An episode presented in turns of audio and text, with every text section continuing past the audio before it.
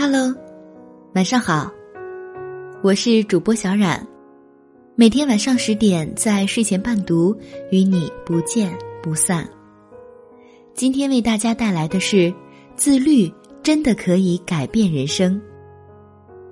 二零一六年于我而言是不平凡的一年，也是我心理重建的重要一年。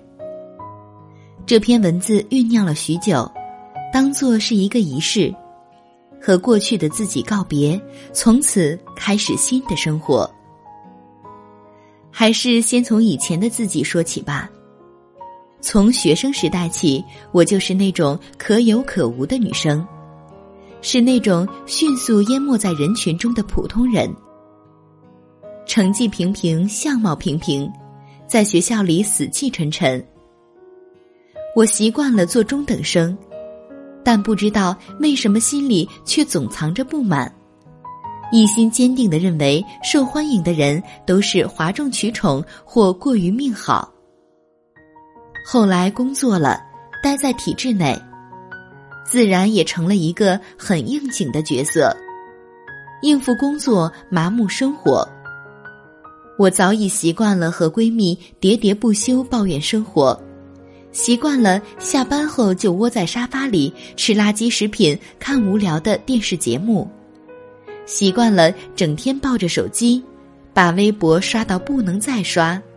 将朋友圈里的消息看了一遍又一遍，懒惰的气场慢慢吞噬我的内心，使我越来越心胸狭窄，越来越自卑、软弱和敏感，对人生越来越怀疑，对未来也越来越懈怠。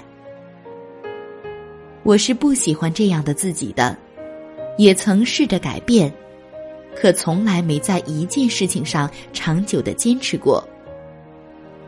我想考研，就成套成套的买书，拿起一本，断断续续翻了不到三分之一就束之高阁。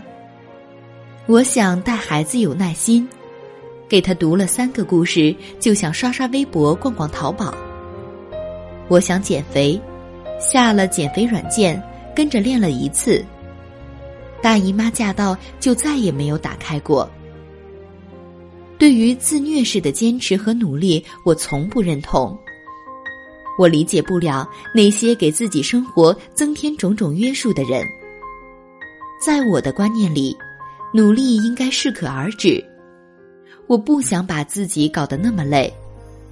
我口中的每个借口和身上的每一寸赘肉，都是向生活妥协的标志。有人说，成年后有两种人。一种是成熟，一种是老，而三十出头的我已然成为后者。怨天尤人，唉声叹气，苦大仇深。我渐渐意识到，我所有的生活方式虽然算不上恶习，但绝不是好习惯。而我有相当一部分不快乐，来自于这种不良习惯所带来的空虚。懒惰和空虚让我的生活不受控制的走下坡路，越来越讨厌这样的自己，更不希望女儿成为这样的人。我甚至害怕，有一天女儿会恶狠狠的对我说：“你都没有做到，凭什么指责我？”那样我将无言以对。所以我要改变。二零一五年，我三十岁，有三个愿望：长发及腰，瘦到一百斤，考上研究生。结果年底我都做到了。二零一六年，我的愿望是跑步一千公里，读完一百本书，完成一场马拉松比赛，考上遴选，考到三个跟工作相关的资格证。如愿，我又都做到了。这两年的变化源于逐渐强烈的意识和顽强的意志力，而这一切都源于一些好习惯的养成。跑步、列计划、早起、读书、独处和感恩，这些习惯让我的生活不再凌乱，情绪不再失控，内心不再空虚。我迫不及待的想把这一年的变化与你分享。真正让人变好的选择都不会太舒服。一，跑步。二零一五年我开始跑步，二零一六年更是一次都没有间断过跑步，还参加了人生第一次马拉松比赛。每周至少有三天在跑步，每次最少五公里。春秋在公园，夏冬去健身房。跑步是个特别痛苦的过程，有几个关键的坎儿很难超越。我是了解自己的，停下一次我就再也坚持不下去。这种逼迫的方式，后来却给我带来彻头彻尾的改变。我不再抵触，反而爱上了这种整日与惰性做斗争的快感，享受一次次超越自己的过程。我终于明白，我的态度决定了生活的质量。后来，跑步也成为我的一种解压方式。我不再逢人就说自己的不快，而是对自己说：“不开心就去跑步吧。”大汗淋漓过后，身体累了，心却安静了。除此之外，我每周游一次泳，每天清晨做五组平板支撑。长期坚持要靠内在动力，而非外在压力，其实就是自律意识。只有把意识融入血液，才能持续下去。跑步让我的自控力逐渐增强，我后来的很多改变都源于跑步带给我的自信心。因为体会到了掌控生活的感觉，一切就都朝着更好的方向发展了。二，列计划。学生时代，我们都有把作业记在小本上的习惯。工作以后，恐怕很少有人再会列事务清单了。二零一六年年初，我准备了一本手账，列出了我一年的目标，分为长期目标、年计划、月计划、周计划和日计划。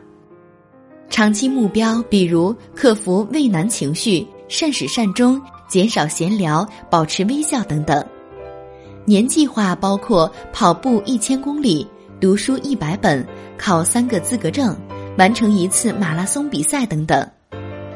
每月来临前，我会列出每个月的计划指标，把需要读的书月初买好，需要复习的题提前勾画好。月底在日记里进行总结。同时，再进行下个月的计划安排。每周我都会安排读两本书，轻断食一天排毒，开车时收听感兴趣的广播，每天清晨做五组平板支撑，夜晚写日记和读书笔记，每天至少喝五杯水。对于计划的执行，我近乎疯狂。就拿每周三次健身房运动来说。从无懈怠，提前计划有个神奇的功效，就是能减轻内心的杂乱和不安。当看到一个目标被完全勾掉，内心别提多满足了，心里清爽，情绪自然提升，再多事物也不是负担了。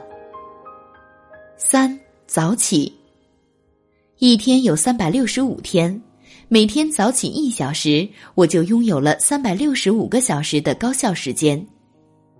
夏天我通常五点半起床，冬天六点半，并且中午从不午睡，晚上十一点半入睡。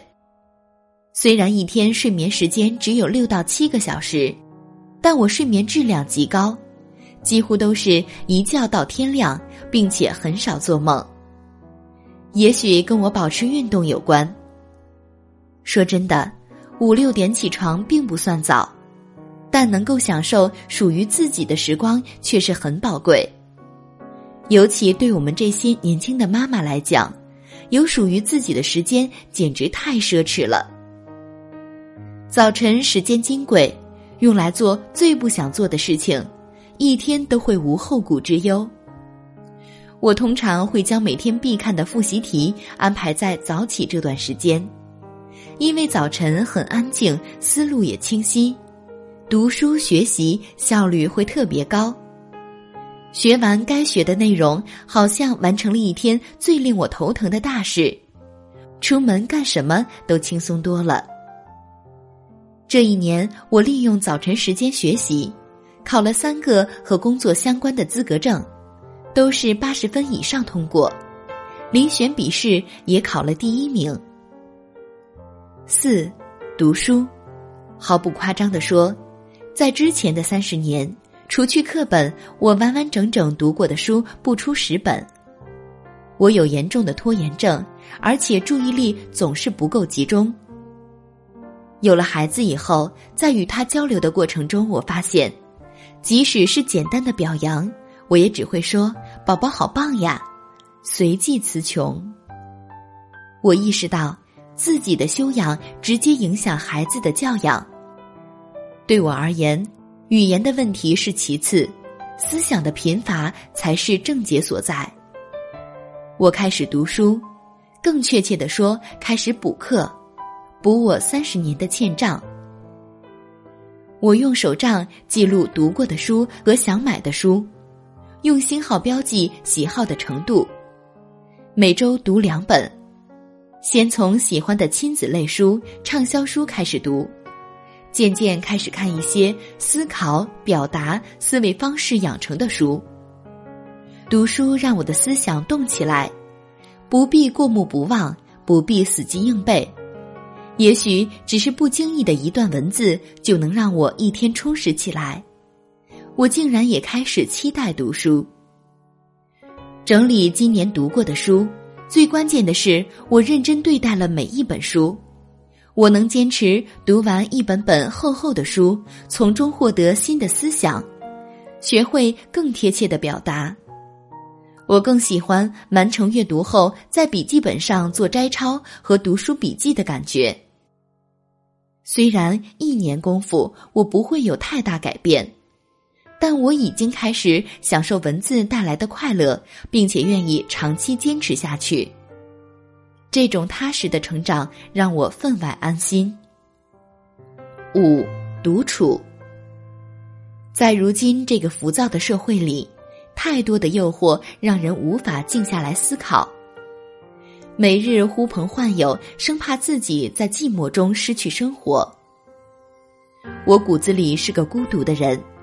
小时候没什么朋友，上学时身边有了几个伴儿，后来大家渐行渐远，我们不再有共同的经历、共同的话题、共同的感触，很自然的渐渐失去了彼此的友谊。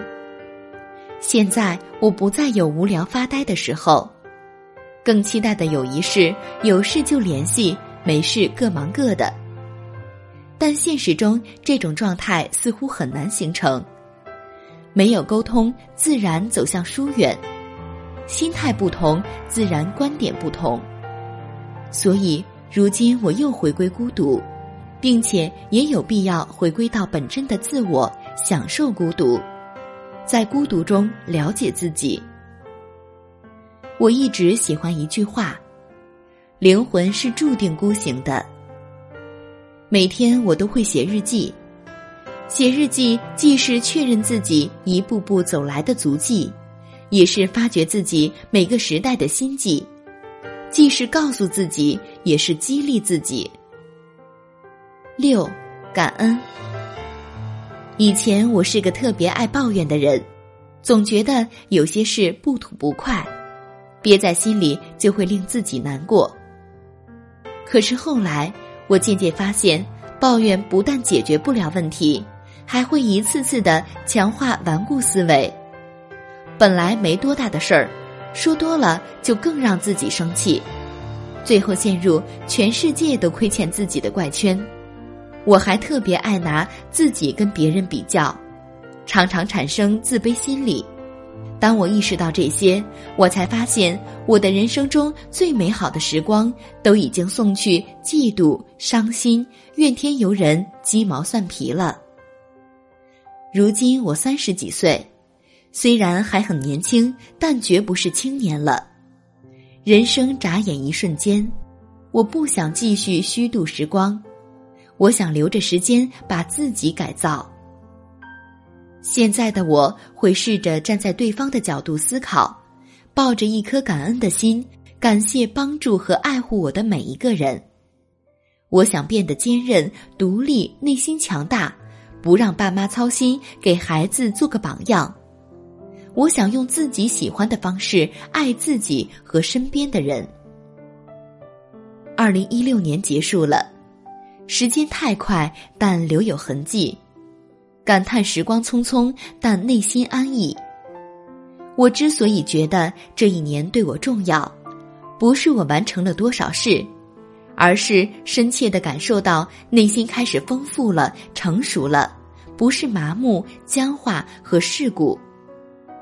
我体会到自己所拥有的生长能力，体会到坚持和积累的重要，我也拥有了一点点自信。原来我也可以。很多事情努力也不见得有好结果，但我还是坚信厚积薄发的道理。看到自己每天进步一点点，去靠近那些看似遥远的梦想，我便知足。也许我喜欢的不是成熟，而是走向成熟的过程吧。我总钦佩一种女人。眉目间传递出最珍贵的表情是淡定从容，一双眼睛流露出只有内心宁静才能感受到的幸福。我愿自己成为这样的人。最后，祝大家晚安。